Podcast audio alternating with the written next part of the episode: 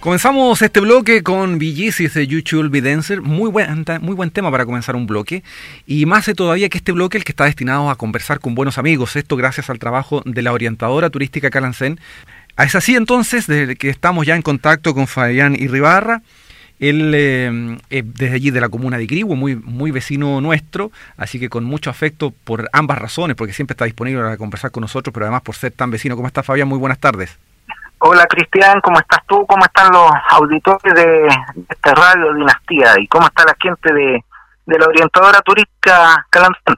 Bueno, ellos como siempre eh, trabajando, moviéndose por todo Chile, nosotros aquí expectantes de lo que vamos a conversar, pero además con mucho calor. Estamos aquí muy cerquita, ¿no? A 45, 50 kilómetros unos al lado del otro. Estamos en contacto eh, con el coordinador de patrimonio de la municipalidad de Quirigüe, eh, comuna que ha estado de aniversario recientemente, ¿no, Fabián? Efectivamente, bueno, Quirihue fue fundada el 17 de enero de 1749, si somos contemporáneos con la vecina y Maulina comuna de Cauquenes.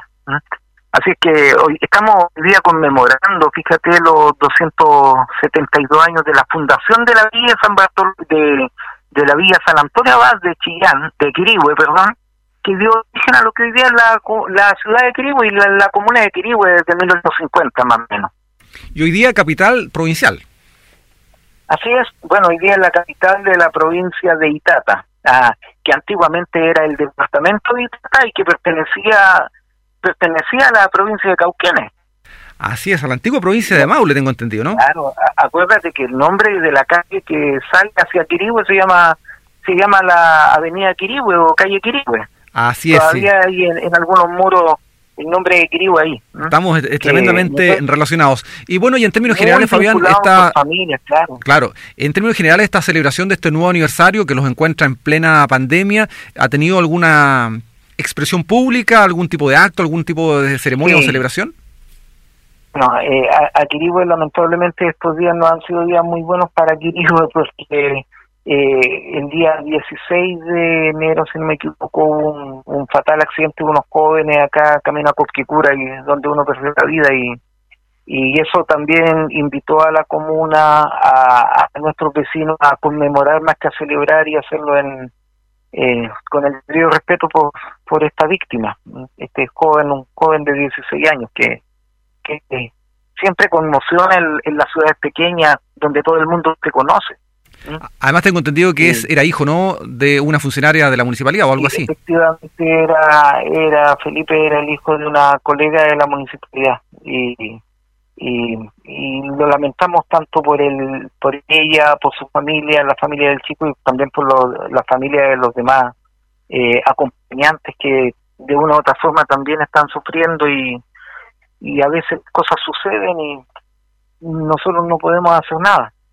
Nada más que solidarizar. En ese contexto, claro, en este contexto hemos estado, la actividad de celebración, que por lo demás no han sido muchos por el COVID, y pero que empezaron el día domingo 17 de enero con una misa que se hizo en el templo parroquial Dulce Nombre de Jesús de Quirihue a las 11 de la mañana, y donde participó el alcalde eh, Richard Guerra con el Consejo Municipal, acompañado por el Consejo y, los vecinos que permitía el, el aforo. Exactamente, bastante limitados en ese sentido. Pero bueno, eh, qué bueno que se hayan hecho algún tipo de acción pública, esta misa, y bueno, junto con la solidaridad expresada a esta familia que sufrió esta, tremenda pérdida. Vamos a lo, a lo que nos convoca esta tarde, que es hablar de este museo que es muy llamativo, que está muy cerca nuestro, que es un tremendo panorama y una alternativa. Primero que todo, ¿está funcionando? ¿Cómo está funcionando? ¿Cuáles son las medidas de control que existen? Bueno, el, museo precisamente este viernes, o sea, el próximo viernes, el 22 de enero, va a cumplir su segundo año de, apertura al público con exhibiciones, ¿ya?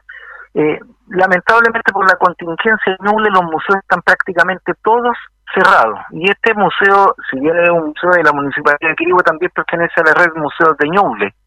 Eh, no está atendiendo público, pero no eso no significa que no se esté trabajando. Te quiero contar, Cristian, eh, eh, aprovechando esta instancia, nos ha quedado un poco más de tiempo para dedicarnos a investigar sobre identidad, sobre el territorio, sobre historia local. Entonces nos hemos volcado prácticamente a hacer un trabajo de investigación donde sí están viniendo personas que se dedican a la historia, a la investigación en el área de la antropología, este es un museo antropológico, desde la, desde la, desde las comunas del Maule, desde el Maule Sur, digamos, y generalmente tenemos visitantes, sobre todo en el verano.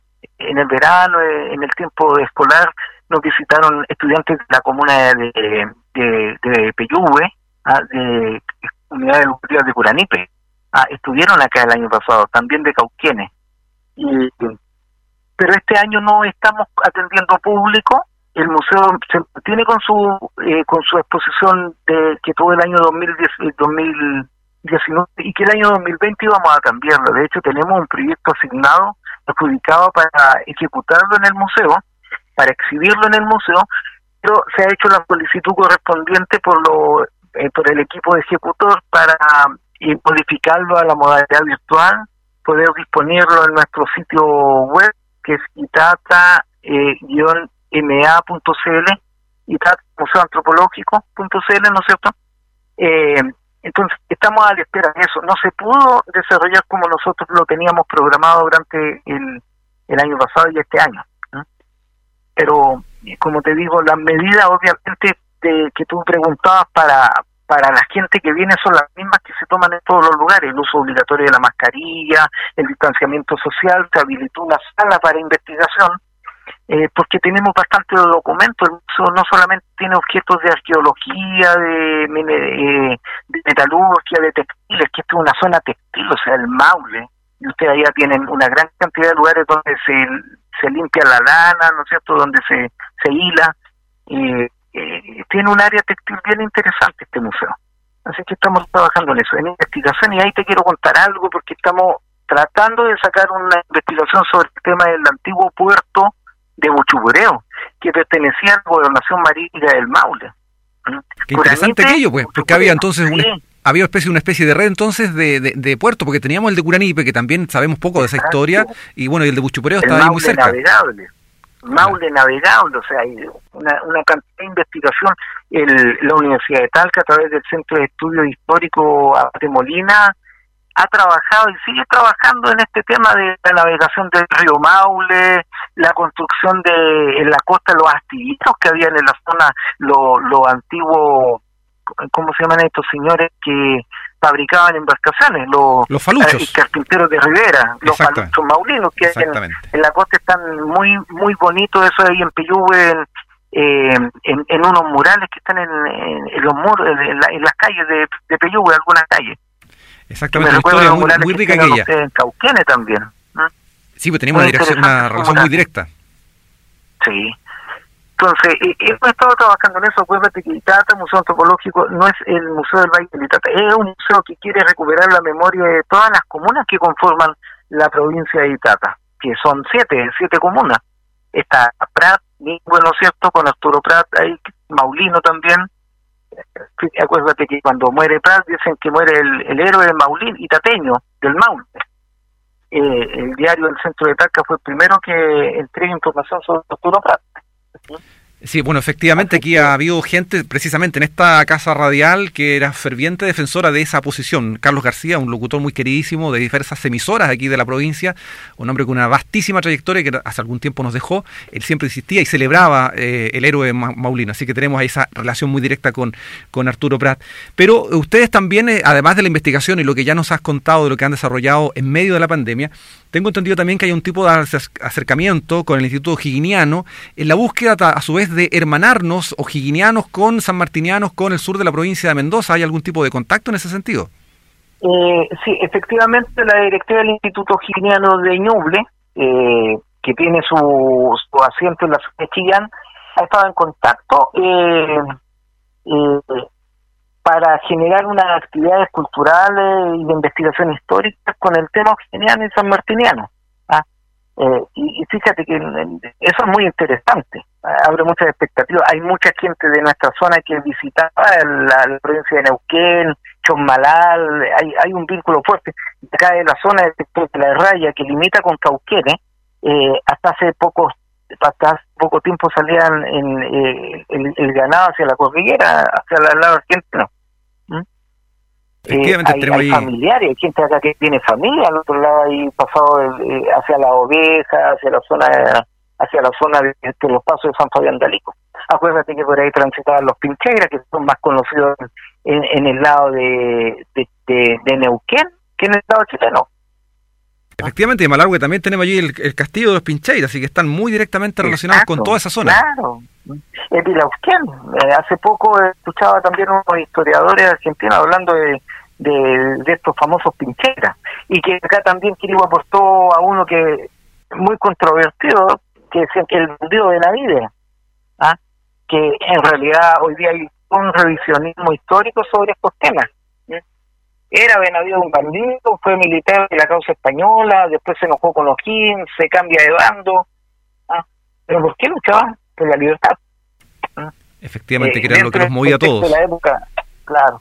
Entonces, estas jornadas con el Instituto Giniano, que espero se desarrollen, porque ahí está trabajando el presidente eh, Juan Ignacio Basterrica, está trabajando Marcelo Pedrero Leal, han estado en contacto, entiendo, con, con Sandra, eh, y ahí se va generando un vínculo. Y fíjate que esto del turismo ayuda bastante a la hermandad cultural.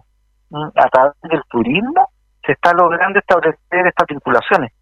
Hay una autopista, entiendo que hay una carretera que está prevista que venga desde San Carlos, desde la transoceánica, entiendo que se va a llamar, y que va a llegar a San Carlos, va a cruzar por el camino antiguo donde estaba proyectado el ferrocarril que venía de Cauquenes a Quirihue, va a llegar a Quirihue y después llega a la costa que uniría el Atlántico con el Pacífico.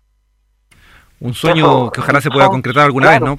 Son sueños, pero dicen que se van a concretar y así lo espero. Así lo esperamos todos, yo creo. Duda que sí.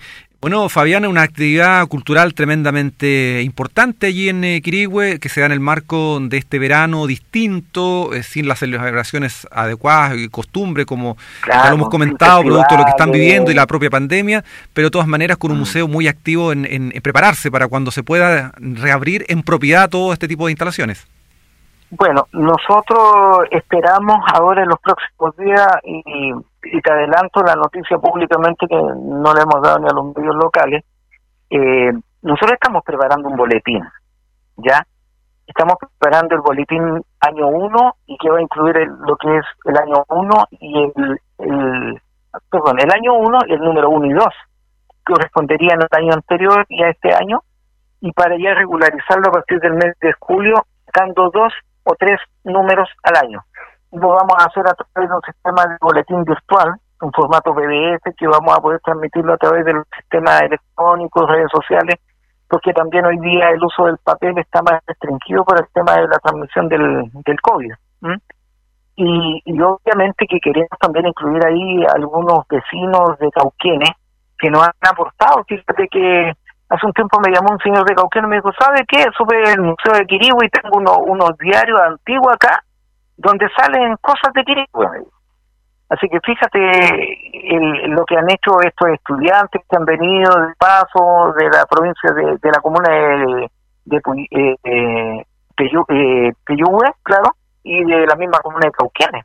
Ellos han transmitido esto y nosotros creemos, y cuando se armó el museo, lo dijo el alcalde, cada ciudad debería tener un museo. No es tan complejo. No, se trata de tener muchas colecciones, sino que lo importante es cómo uno muestra lo que eh, lo que tiene, cómo uno hace el relato de, de estas exposiciones. Yo, yo creo que vamos bien, no solamente Quirigua, sino que todas las comunas, yo sé que en Cauquenes también hay gente que investiga, hay historiadores, siempre hay gente en nuestras comunas que tiene presente la memoria. Así que a todos ellos, si me están escuchando, encantado de poder colaborarles desde Quirigüe y por qué no acompañarlos allá y mostrarlos si les interesa nuestra pequeña experiencia que tenemos. Una experiencia bastante rica y con eh, resultados muy exitosos. Eh, Fabián, ah, queremos agradecerte este tiempo que nos has brindado, el entusiasmo con que recuerdas y revisas la historia común que tenemos, porque claro, la historia y los procesos históricos en sí no conocen de fronteras administrativas, por lo tanto cuando hablamos de Quirigua hablamos del territorio y allí estamos nosotros y están ustedes hermanados por una historia común que nos reúne y que se expresa en este museo. Fabián, muchas gracias, éxito en lo que se viene y a seguir trabajando para reencontrar esa historia que más nos une que lo que nos separa. Sí, y gracias a Radio Dinastía, orientadora turística Francén y a todos los que hacen posible este bonito programa en las tardes de calor. Hoy día estamos acá con, 30 y tantos grados, 32 grados, creo que en Chillán había cerca de 38 grados hoy día. Efectivamente, nosotros hoy día tuvimos un poquito de alivio, tenemos 33 nomás, pero ayer tuvimos 34 y algo, así que la verdad que han sido tardes muy calurosas. Sí, así que gracias a ustedes por, por la invitación y encantado de poder colaborar en lo que estimen conveniente. Un abrazo para ustedes, amigos de Cauquenes. Igualmente Fabián Irribarra conversando con nosotros aquí en la ventana de Radio Dinastía gracias al trabajo de la orientadora turística Calance. Fabián, quien es eh, miembro allí del Museo Antropológico del Valle del Itata, él es el, el, encargado de esta actividad tan bonita que se desarrolla allí en este, en este museo que nos reúne a todos. Seguimos en la ventana con música.